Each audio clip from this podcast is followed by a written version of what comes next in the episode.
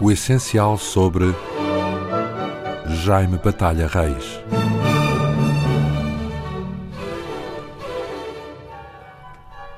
Jaime Batalha Reis nasceu em Lisboa a 24 de dezembro de 1847, o que provavelmente veio perturbar a ceia familiar de Natal e alterar a rotina dos dois irmãos mais velhos, Adelina e António. Conforme a tradição liberal e depois republicana, o pai, António Nunes dos Reis, velho amigo de Almeida Garrett, batizara os filhos apenas com um nome próprio, acrescentando-lhe o apelido materno, Batalha, e o paterno, Reis. Como padrinho, teve um irmão da mãe e como madrinha, Nossa Senhora da Conceição. As primeiras letras aprendeu-as no colégio de um velho liberal, Xavier de Quadros, o Colégio de Santo António. Depois, a necessidade de uma preparação mais cuidada levou o pai a inscrevê-lo no colégio alemão, conhecido por Colégio Röder, apelido do proprietário e diretor Hermann Röder. Talvez o pai, por essa altura, já não habitasse em Lisboa, acolhendo-se às suas propriedades no Turcifal, onde possuía uma bela casa e era produtor e exportador de reputado vinho. Entretanto, Jaime, acabada a sua preparação no colégio alemão, conhecido pela boa qualidade do ensino e onde, além da aprendizagem das línguas alemã, inglesa e francesa, havia também a prática da disciplina de ginástica, uma raridade na época, e onde, sobretudo, também aprendeu a amar a literatura.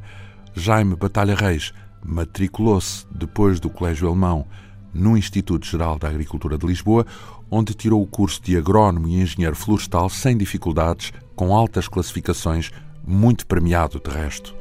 Em fins de 1866 estava formado e preparava-se para entrar na vida ativa, ou seja, começava à procura de emprego. Talvez cause admiração que um aluno estimado por colegas e professores e com um tão brilhante curso não tivesse conseguido lugar como professor no instituto onde acabara de se formar. Ele próprio alude a essa decepção numa carta que escreverá mais tarde à namorada. Tinha acabado o curso com muitos prémios e deixado no Instituto Agrícola uma reputação filha do meu estatuto e da simpatia de alguns lentes, uma reputação que valia bem mais do que eu. Tinha todas as probabilidades de ficar e, apesar disso, nada. Desde então até hoje. Talvez tenha havido uma razão para não ter sido convidado. Jaime fez o último trabalho, a dissertação com que se terminava o curso, acerca das novas teorias de Darwin, ao arrepio das teses oficiais da época. Jaime Batalha Reis sempre ficou convencido de que essa e outras irreverências da juventude lhe fecharam durante alguns anos muitas portas. Entretanto, prestes a acabar o curso, conhecera essa de Queiroz na redação da Gazeta de Portugal, onde vira certa noite, conta ele na introdução que escreve nas prosas bárbaras. Uma figura muito magra, muito esguia, muito encurvada, de pescoço muito alto, cabeça pequena e aguda, que se me mostrava inteiramente desenhada a preto intenso e amarelo desmaiado. Cobria-o uma sobrecasaca preta abotoada até à barba, uma gravata alta e preta, umas calças pretas.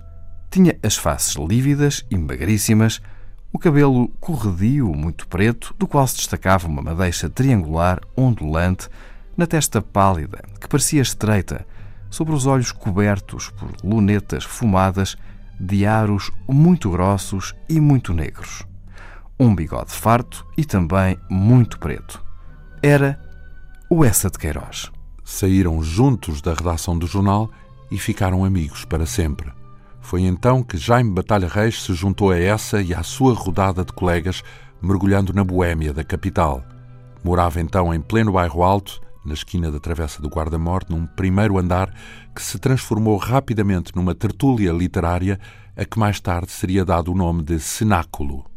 Por esse tempo, o recém-formado agrónomo continuava desesperadamente à procura de emprego, um pouco ao sabor das cunhas do pai, de familiares e amigos, e acicatado pelo facto de se ter apaixonado perdidamente por uma filha de um dos mais célebres cenógrafos do seu tempo, Giuseppe Sinati.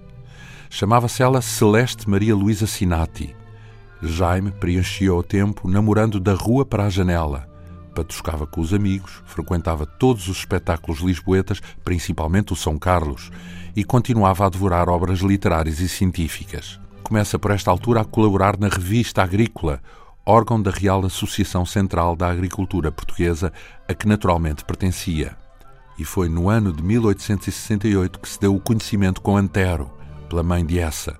E logo em 69, os três amigos, num delírio criativo, inventaram o poeta satânico Carlos Fradique Mendes, cujos versos eram claramente influenciados pelas Flores do Mal de Baudelaire.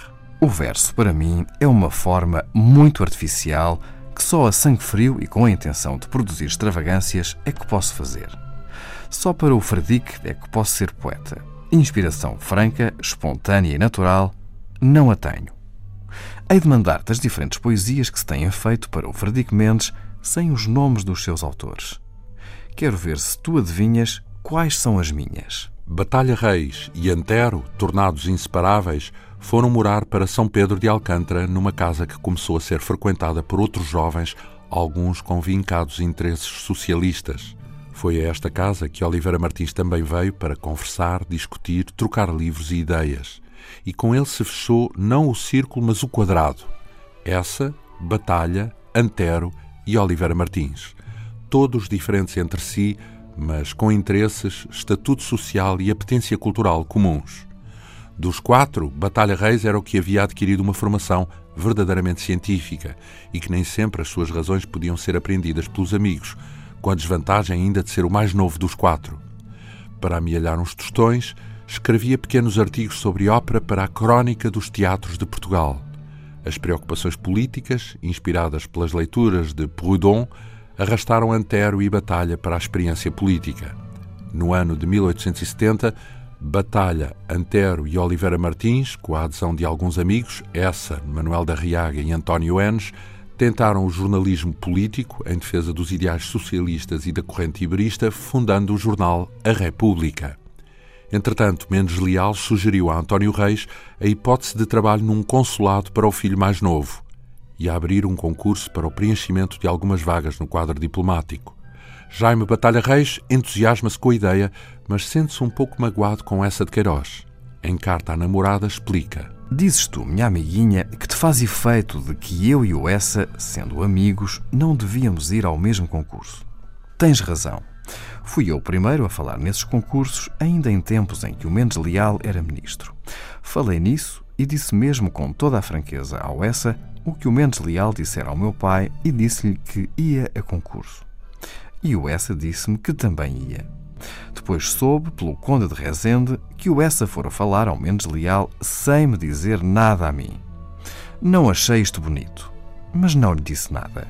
Jaime faz as provas e considera que lhe correram bem, ficando bastante esperançado, até porque, diz ele, os que forem aprovados neste concurso ficam já admitidos e na próxima vaga que houver são, sem mais concursos, feitos cônsules. Os resultados do concurso saem e essa de Queiroz aparece classificado em primeiro lugar.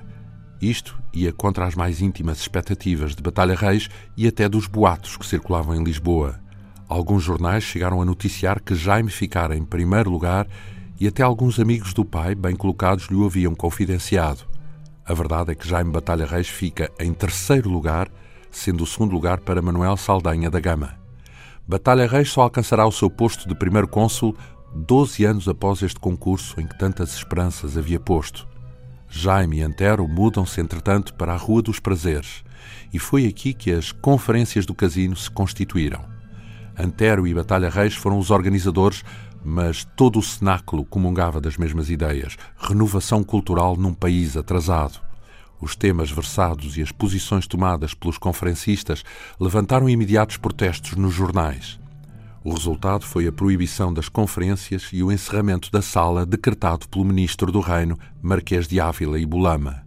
Os protestos que se seguiram por parte dos conferencistas foram logo reforçados por dois folhetos, um de Antero e outro de Jaime. Dirigindo-se ao Marquês de Ávila e Bulama, Batalha Reis, depois de começar por afirmar que era socialista, termina dizendo: Sabe, Vossa Excelência, porque das 300 ou 400 pessoas que nos acompanharam a protestar contra a sua portaria, só assinaram 59?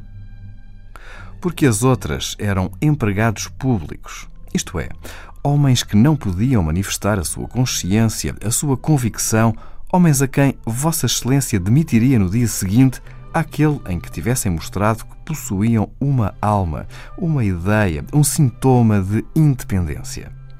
E sabe, Vossa Excelência, o que diz a opinião pública?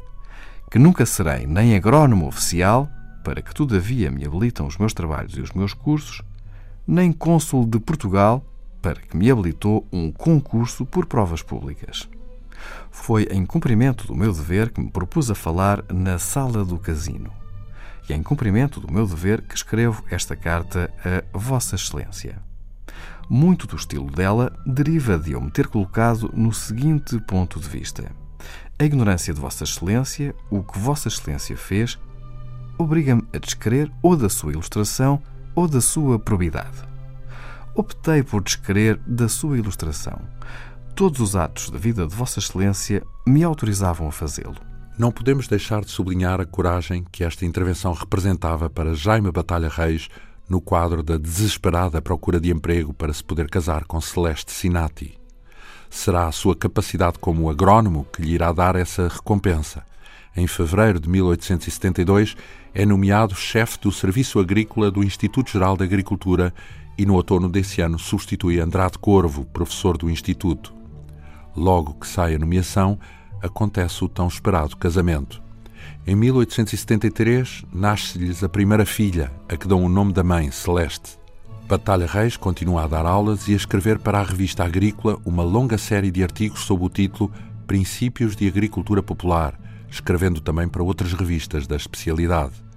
Durante este período, Batalha Reis desenvolvia igualmente uma prodigiosa campanha para angariar fundos e colaboradores para a revista Ocidental.